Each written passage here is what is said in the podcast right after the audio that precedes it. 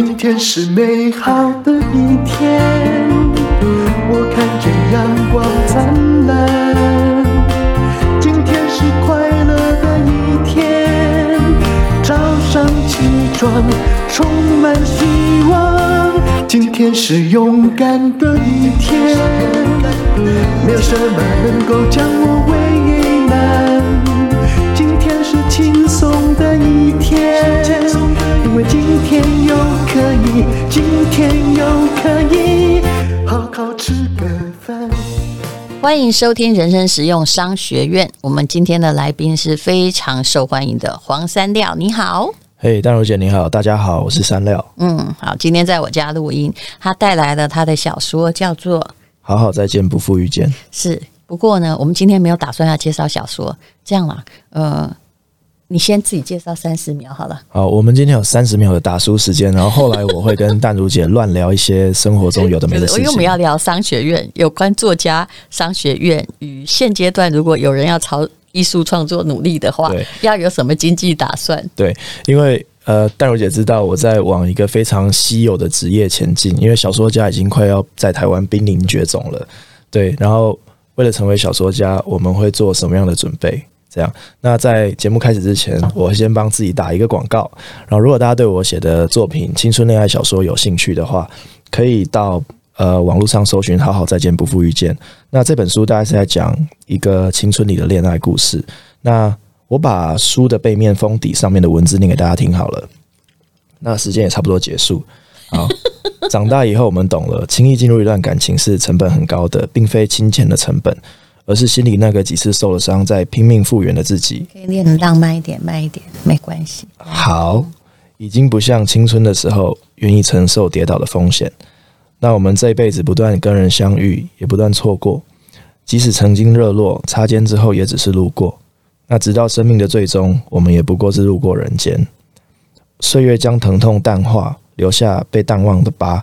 治愈之后，我们才会明白，暧昧的结果不一定是得到一份爱情，相爱的终点也大多无缘相伴到老。爱过的意义，也可能只是为了更认识自己。那不论爱的结果如何，也不论义无反顾是否换来收获。在爱里，我想长成一个诚实而且从容不迫的大人。嗯，你听人家想要长成一个诚实的人，我总是会充满了感动。当然啦、如果你不是那个青春恋爱小说的读者哈，我必须说，青春恋恋爱小说的 TA 是有一定的 TA 的。也许某个年龄哦，就没有办法看青春恋爱小说。但是，假设你今天超过某个年龄，那你可以看到他的让黄山料成为成品年度心理。励志作家 Top One 的上一本书叫做《好好生活，慢慢相遇》。那么，嗯、呃，你可以在博客来或成品要搜寻黄山料，很容易找到他的书。哈，我记得淡如姐昨天跟我说，她看完之后，她不怀念她的恋爱，她只怀念她失去的青春。对不对？是啊，我说的多么诚实，谁在怀念之前的恋爱？我跟你讲哦。对，对不起，我要开始发表恋爱感言，而且这是来自一个非常势利的大人，一个势利的姐姐。谁在怀念过去的恋人呐、啊？你后来哈，人生要是经过一番风雨之后，你会了解。哎，不好意思哈，不要，哎，不要帮我这个断章取义。其实我有时候讲话很危险，也就是说，你身边的这个人，也许不是你人生最好的，但其实是因为你懒了，你不想再换了，你再换下去的话。也不会更好，因为真正的问题症结出现在你自己、你的脑、你的行为、你的情商，对不对？我干嘛讲这么激动啊？因为，因为你回归最重要就是你自己啊。是，所以。你后来不会怀念过去的情人，你会知道得不到的也许挺美丽，你就把它当成故宫博物院的宝物 哦。你不要把自己当乾隆皇了，你就把它放在玻璃柜里面，慢慢的欣赏就好。然后也不需要，就是以前有人对不起你，或你对不起谁，这种种在商学院中都属于沉没成本。那你不要再悼念，不要用任何的情绪再去追悼他，浪费它，嗯。嗯这样就好了。淡如姐，我跟你说，我昨天跟你分开之后，我写了一篇文章，就在跟你分开的计程车上。你会想要听吗？好，你说吧。我念给你听。就我最近跟好多长辈们相处，他们都不相信爱情，尤其是吴淡如。要是再继续跟他们聊天下去，我大概要先把我的爱情先丢进坟墓里了。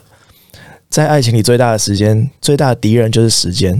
我们在青春里总以为时间可以让相伴的两个人累积厚度跟革命情感，但长大之后才明白，时间只让我们累积无止境的失望。我们不再相信伴侣，也不再认为世界上有一种爱是相伴到老。每个人都只是陪彼此一段。那既然最终都会分开，我们又何必奋不顾身的去爱一个人呢？所以，我们都活成了一个爱不那么重要的大人。我们的日子里只剩下我们自己，还有高墙般无法翻越的防备心。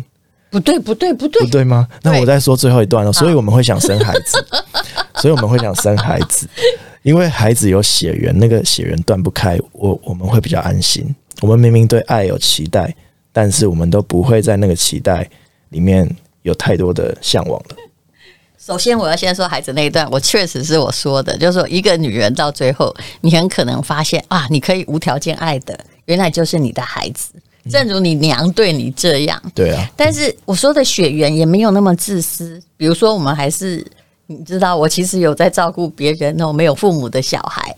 但是我很了解一件事，就是说，真正不求回报的爱，并不出现在爱情上。爱情上，不管是同性还异性，对，其实都我跟你讲，其实都不是无条件的。嗯。也许建筑在青春，也许建筑在某种向往，也许建筑在你想要。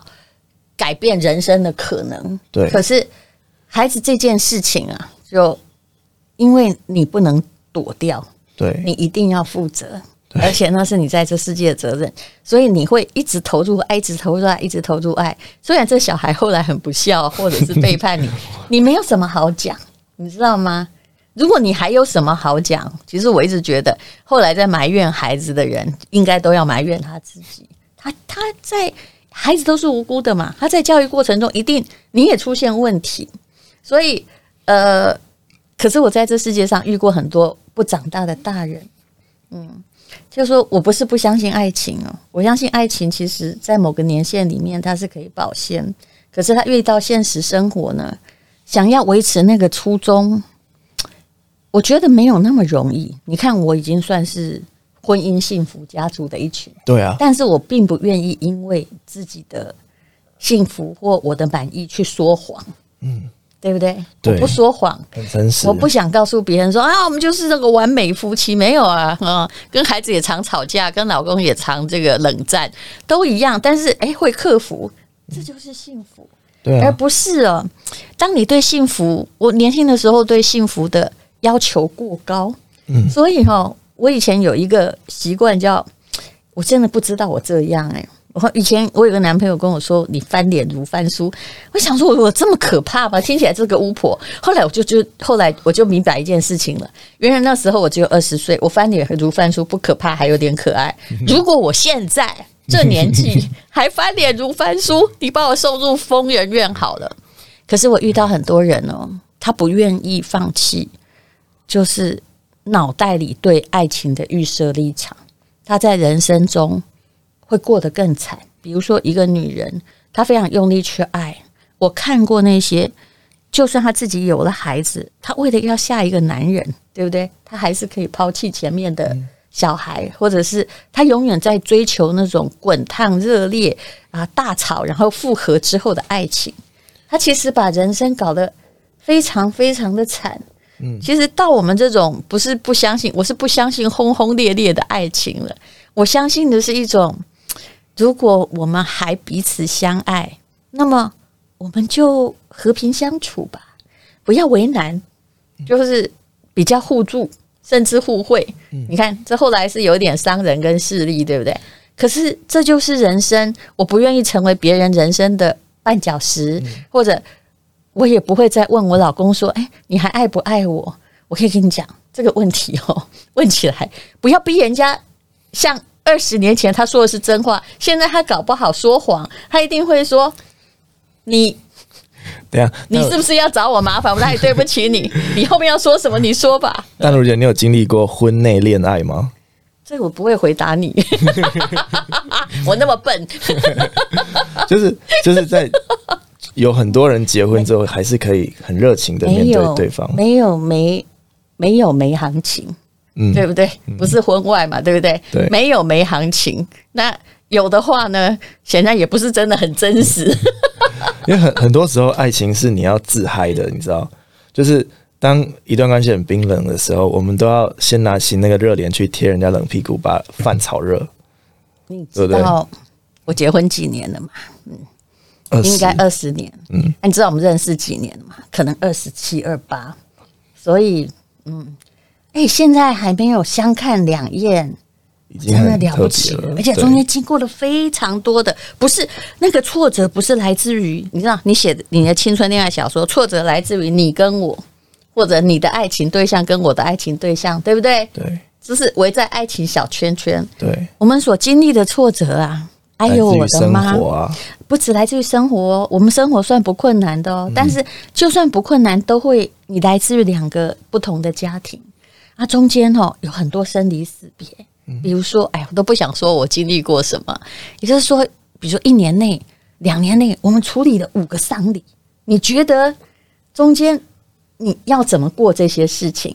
那个真的是要把对方当成伙伴了，同心协力，然后。再不喜欢的也要扛，然后不要让对方太吃力。诶，你不觉得这样已经很了不起了吧？这其实就是一种伙伴，它是一种伙伴。是，是，那你其实我刚刚讲的，就是就不只是不只是我的感想，就是你会发现，等你到了一个年纪，嗯、你会发现原来问题都出在你自己。嗯、你再换也不会更好。嗯，但我也看过那些跟我差不多。一个女生，她年纪还比我大呢。我最近遇过一个例例子，她已经到五六十岁了。她到六十岁，她还把，就是说，还用年轻的方式谈恋爱，活得像二十几岁。要是我现在没有伴侣，我要希望有个伴，我一定不会用二十几岁的方式，因为你知道，当时我是文艺美少女，就是翻脸读翻书，我还很可爱。现在真见鬼了，就是说，可是呢，有人到了那个年纪。比如他丧偶了，或者是他离婚了，他还在那里哈，就是东搞西搞，就是把人家的家，就是另外一边一定也不会是单身嘛，他又搞鸡飞跟狗跳，就是比如说他会去跟假设假设是啊、他会去跟那个假如你你是你假设你只剩下爸爸，那你你是他儿子，他就会就是中间会搞一个局。说我要离开你爸了，叫你儿子来求我。嗯，你有没有看过这种招？我心想你在演民事连续剧吗？那时候的爱情好不单纯哦。是，嗯。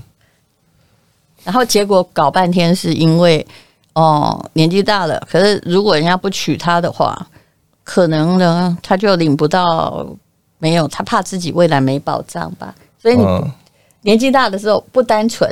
爱情已不单纯，而你竟然用把自己当二十岁的青春少女在谈，这就会祸害之始啊！对啊，确实会造成很多祸害。因为那时候到那个年纪，通常应该会意识到幸福是向内追寻的。对，那如果你现在遇到我，以我的五十几岁这年纪，然后告诉你，看着你的青春爱情小说，我真的觉得你写的挺好。但是如果我还充满梦幻的。然后告诉你说：“哇，我人生还是渴望有一个值得纪念的爱情。”你一定觉得我超可怕、超妖怪，会觉得很奇怪，不符合 这个年龄。你想你妈就知道，你不要想我。对，对不对？我跟你妈年纪差不多大吧？没有啊，妈妈，你妈还比较小啊。对，不好意思。对，我好像问过的，还小我几岁？对，可是如果差不多，我们就是那种五年级的嘛。对啊，如果你妈还还这样。还充满了那个爱情的渴望，嗯、然后你们这些孩子死活也不管，你没有觉得很怕吗？会会让身边的人很辛苦啦。对，所以你说我们不是灰心，我们是认知，就是说啊，原来很多地方是保留在某个青春时代就好。对，有些事情，以后有一天你也会变成一个这样的人。他留在当下很漂亮，嗯、但是我没有失去梦想，嗯，对不对？以一个。我们这样年纪的人哦，他还充满对人生充满各式各样的尝试跟渴望，嗯、就是就是你的尝试不要再在爱情里了，好吗？我可不可以这样理解啊？就是那个很多过去发生的当下，那个当下就是永远了，就不会说不会说我要追求跟某一个人一辈子，或是他永远爱我。你用的词比较好。嗯嗯，我用的词比较好。对，怎么说？就是把它留在某一个当下，那就是永远啊。对，那个很幸福的某一个当下。那如果你可以一直记得它，嗯，那个当下就是永远。而且你看，现在我的很多朋友，就是我真的说实在的，真的后来一个，如果是异性朋友或者是怎么样。都或者是同性朋友可以留到这么呃几十年还一样，就是还是我说的互惠型朋友，或彼此愿意给温暖的话，真的中间都没有爱情瓜葛的存在，要不要相信？真的，爱情很自私，你翻了脸之后连朋友都不是，大部分人都是这样啊，很难啊，很难继续当朋友，因为有过一些纠葛。嗯，哎，你不要被我们那个泼冷水。你这个年纪，你才不到三十岁，就应该说用纪伯伦的诗来说，就是听到爱情的召唤，你就勇敢的去吧。后面那句是我加的，你就勇敢的去受伤吧，然后就把它当成你人生的一个勋章。但是我可以跟你说，你未来人生不能一直拿着你的抗战勋章在过日子。应 应该要在什么年纪就体会那个年纪会发生的事情。该如何说啊？嗯，我相信你三十几岁一定也写了很多很浪漫的书啊。我一直浪漫到差不多，嗯，快大概是我可能浪漫到四十岁。我浪漫的时间还蛮长的哦。你三十岁开始出书吗？不是，几岁？黄山料，我民国七十五年开始出书，我还没出生，你知道吗？那你就知道我当时多年轻。民国七十五年是往前推四十年吗？是呀，哎，等一下，四十五年了。你要想一下，没有那么三三十五啦，我没那么老啦，我二十一二岁吧。嗯嗯，开始出书啊。嗯，我还没出生你就开始写书了。你是几年生的？我是八十一年出生的。这样，哎呀，好讨厌，竟然搞成两代对谈。嗯，可是，是呃，哦，对，那你妈的二十。出头就生你了嘛，是吧？对哦，你在写书的时候是啊，那时候我还是一个非常单纯的对世界，就是为什么那时候我在写，我本来要当小说家的，后来小说没也有写哦，但没有写的很畅销，嗯。可是那时候就是当时我所有东西都靠我想象跟观察，嗯，然后对感情是充满一种憧憬。对，然后一直希望，就是当你能够对于文艺的爱情小说有憧憬的那个假设，叫做你是我生命中的唯一，嗯，不管什么时间，对。可是不久，当你经过了很多爱情的挫败，发现说，哎呀，以前认识这个人，眼睛其实是狗丢喇叭。等一下，有经验吧？嗯，一定有，对不对？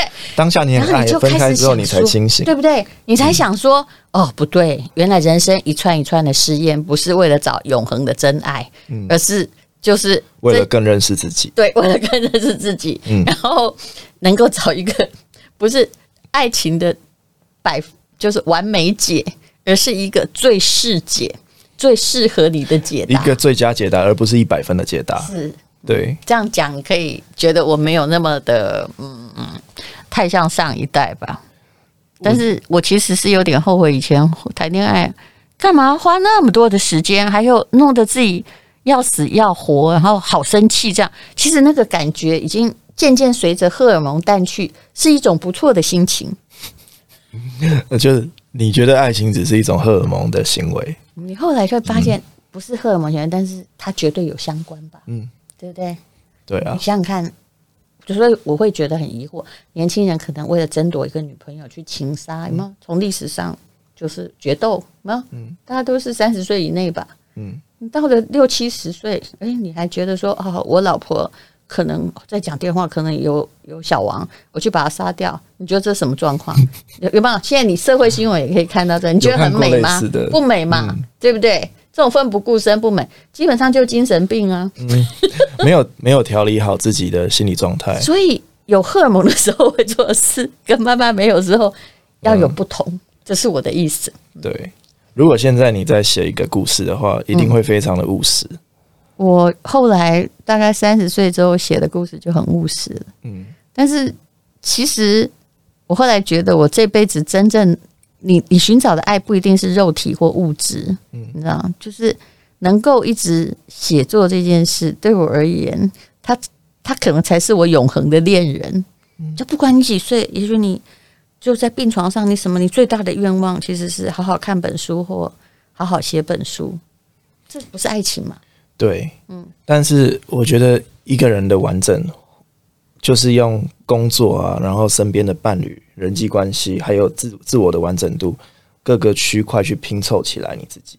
嗯，对，所以自己会喜欢自己的工作也蛮重要的。是啊，但是每一样都到达还好就可以。没错，我现在我觉得过得不错，是因为我在一个还好的状态，对不对？这个也还好，那个也还好，哎，小孩也还好。然后你如果要一直都很好，那你完蛋。因为你一个项目很好的时候，其他项目就会被拖垮。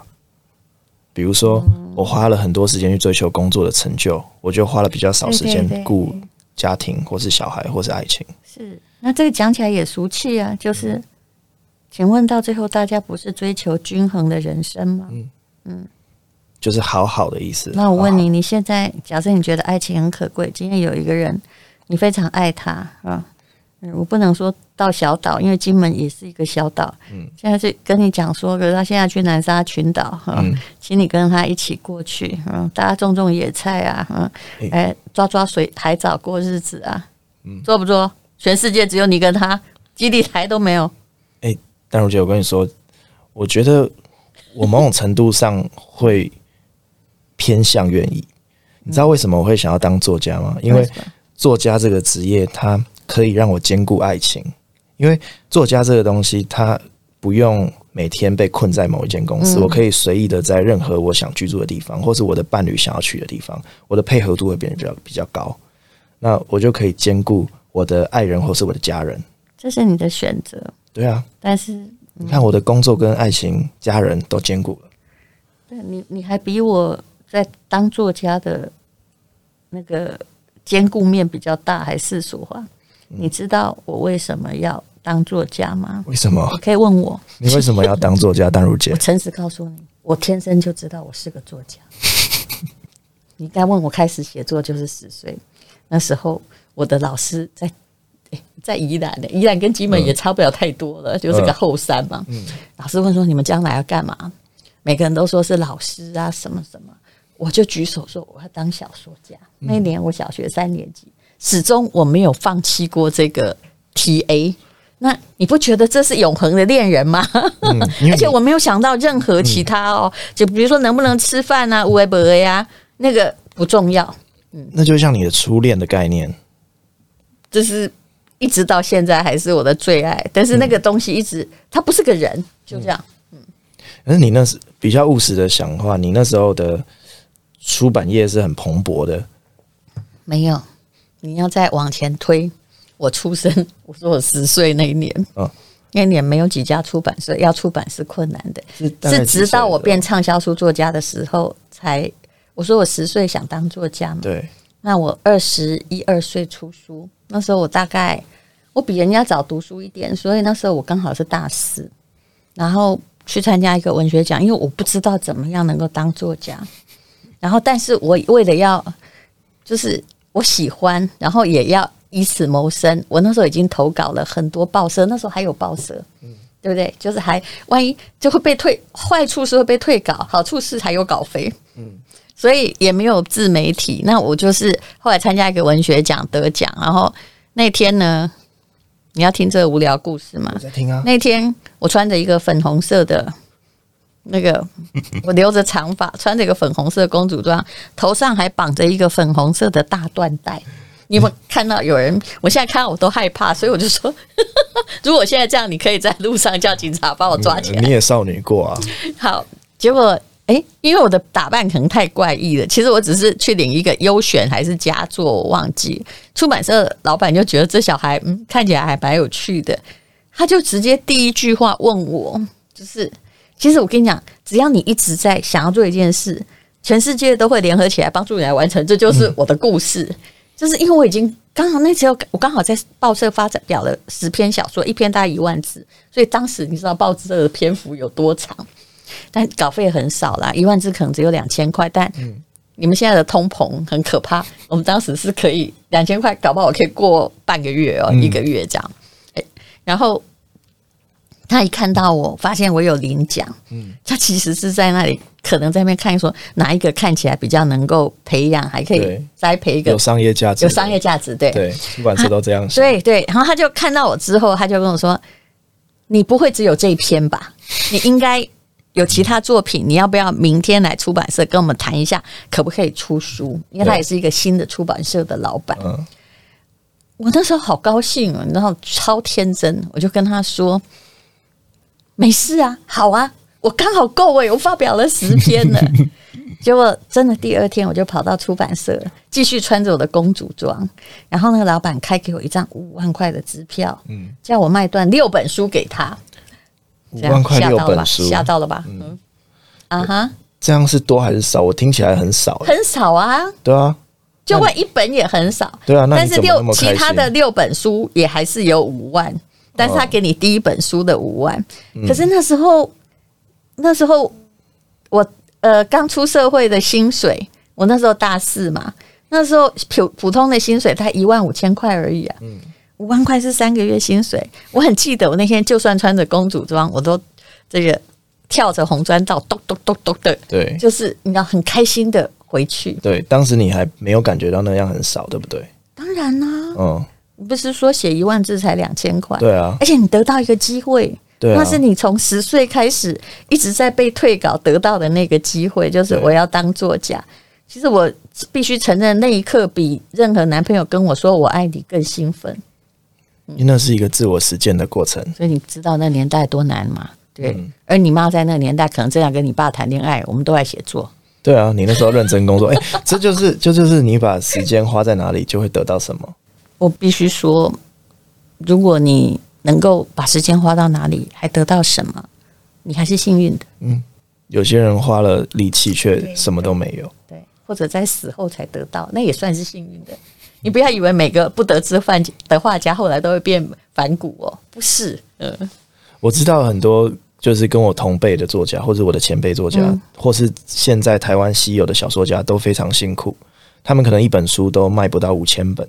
然后我有听出版社说，五千本才是出版社打平的数字。是，其实出版社也很辛苦，不能怪他们势利。对，不过中间哈，哇，你如果要问那个我对出版社的真实感言，我想听。不行，这样可我们会要讲一个钟头，会搞五集耶。但是我很高兴，其实我今天本来是要访问你，而且这是一本我们已经先打书了，对不对？因为我很难去剧透。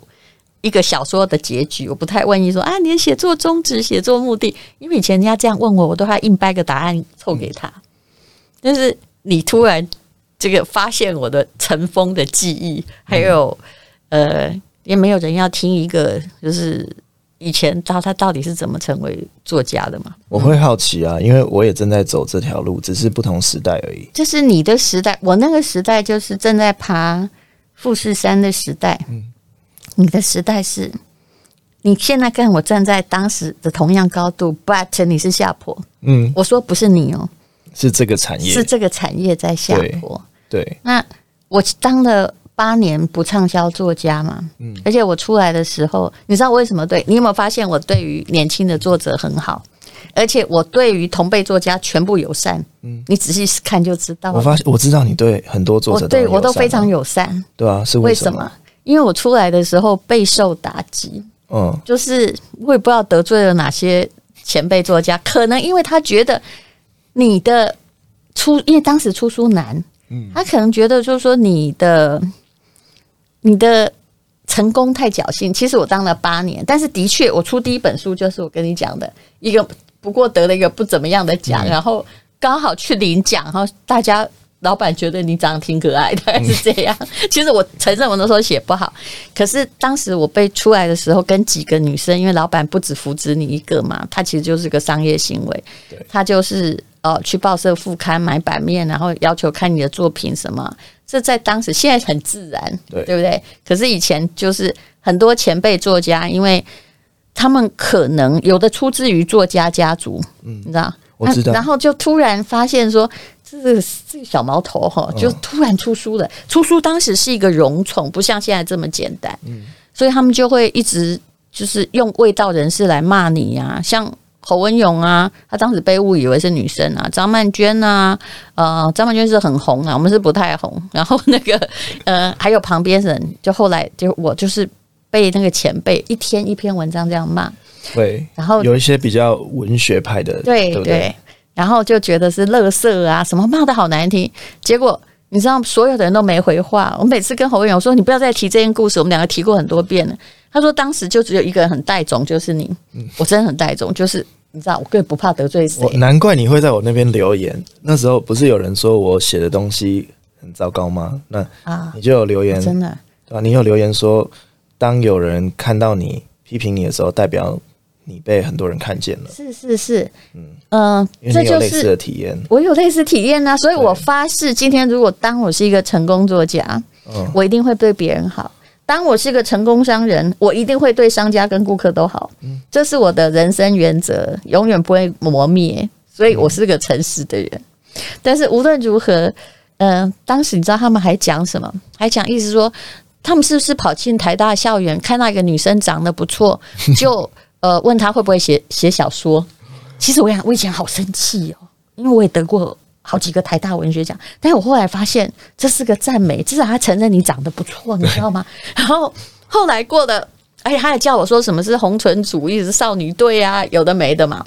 嗯，只有我回话，我回了什么话，他们都退让。你知道我的个性还是，所以虽然当时想要变温柔敦厚，我都不可能，因为那不是。我觉得我是厚道的，但是其实我也是很坚硬的。就是我当时就回那个，哎，报社的主管他自己邀请了一堆老作家来骂你，还叫你回话，没有人回，我回了，我就回了，我就写什么的，我就写说，你不可以从任何一篇文章，只有单纯一篇文章来批判我这辈子所有的作品。只要我继续写下去，那么我想你应该读过。这应该是记得说的。如果一颗麦子不死，它躺在土地上，它会再结出更结实累累的麦子。你给我等着。嗯，我真的超猛哎、欸！大家都知道、欸、这句话很猛哎、欸。对，结果你看看我后来的人生，其实为什么我没放弃？就是因为曾经有人觉得我写的很烂呢、啊。那你是要被打败吗？你要回家沮丧吗？我劝你不要，你就回去哦。哎，告诉。自己说，哼，你也大，我也大，还是要成为更好的自己。好啦，这是就是我的故事啦。但是我知道，那个富士山出版业，我们就算在同样高度，尽同样努力，你是在这个山坡这个时代在逼迫你往下坡走。那书已经很难卖了。你看，我还有帮。时报啊，天下文化，我都觉得这么多好书没有人买，很可惜。诶，多少帮大家忙，我用商人在请大家帮这个忙。然后，其实大家不是不想读书，而是是很多的方式换掉了。没错，说他可以买你的电子书啊，或者他其实脑袋被别的资讯充满，他已经没有空再来读嗯非实用性的书籍。而且阅读越来越零碎化，我们在社群上吸收到的知识，每个字都是你在阅读。但是 neighbor complain，这就是时代。嗯、那个山没办法，不是你走在那里，你跟你同一代的人都一样在那个那里走。可是有些人就是可以发现别的山头。比如说，在我的看法，你也许你的真正能力不是在一个纯文学作者，嗯、也许你也会拍片。等你得到再写下去，得到足够的资源。你可以成为一个电影导演，甚至他也许可以变成电玩，甚至也许 maybe 一个 NFT，或者是我觉得未来你的虽然这个坡出版纸本的坡在往下，可是其实你的世界创作是越来越广阔的。是的，而且唯有创作者他才可以。你从 NFT 的发展就知道了，我有有脑袋去。发展出不同的影像，或者是文字，或者是让人类的精神灵魂往下挖掘的人，他才可以取代机器人。有间有一间公司找我，五月我生日的时候要推出我小说的 NFT。是不是？那你就可以，啊、你不要太抱着太大的那个，你就是尝试啊！我永远鼓励你尝试。嗯、我这样讲话又像你妈，对不对？嗯，不会，我妈不会讲这些。我妈就是只要你快乐就好。那你妈讲了一句话就重点。对啊，所以我，这一代的五年级的妈也是这样，嗯、我也是这样在看我家小孩。我看到很多人，他年纪比我轻，生孩子，然后再比来比去啊，妈这次啊，数学少了五分啊，什么？我现在想说，我不爱跟人恭维啦，真的，只要他健康活着，快乐就好。对啊，你妈是对的啊。因为我小时候刚出生的时候早产，然后差点死掉，然后又抗对抗生素过敏，所以那时候就经过濒死关头，所以妈妈就特别希望我快乐就好。你跟我小孩是一样的，出生八百九百公克啊。对啊，就是你历经那个生死的折磨，所以你知道我，比如说我跟我老公之间历经多少折磨，但是你变得坚强，是你其实是要为孩子让他有个安稳的家，那其他我们顾不着。我懂哎、欸，就是是呃，可是是长大后才懂，是。长大后你回头看才会发现自己有点任性，怎么会十八岁以前没有补习过？嗯，对啊，然后。才知道原来是家长给我很多的空间。姐也没补习过，你也没有补习过。可是你们那时候有补习班吗？有，你不要，我们不是清朝哦。我的意思是说，这都不是理由。我也没补习过，对，还不是什么都照考。对啊，还是要经历那些。一切都在你自己呀。对啊，我始终相信世界上最伟大的那只魔棒。魔棒就在你自己手上，对，啊、对，没有人能够点化它，直到你有一天发现如何去让它发亮。嗯，对，就是还是要靠自己去摸索自己的方向，还有付出努力。是好，今天非常谢谢黄山料讲的，好好好好再见，不负遇见。我讲的话好像有点多，对不对？嗯，还好啊，我们就在聊天。好，谢谢黄山料，谢谢，谢谢。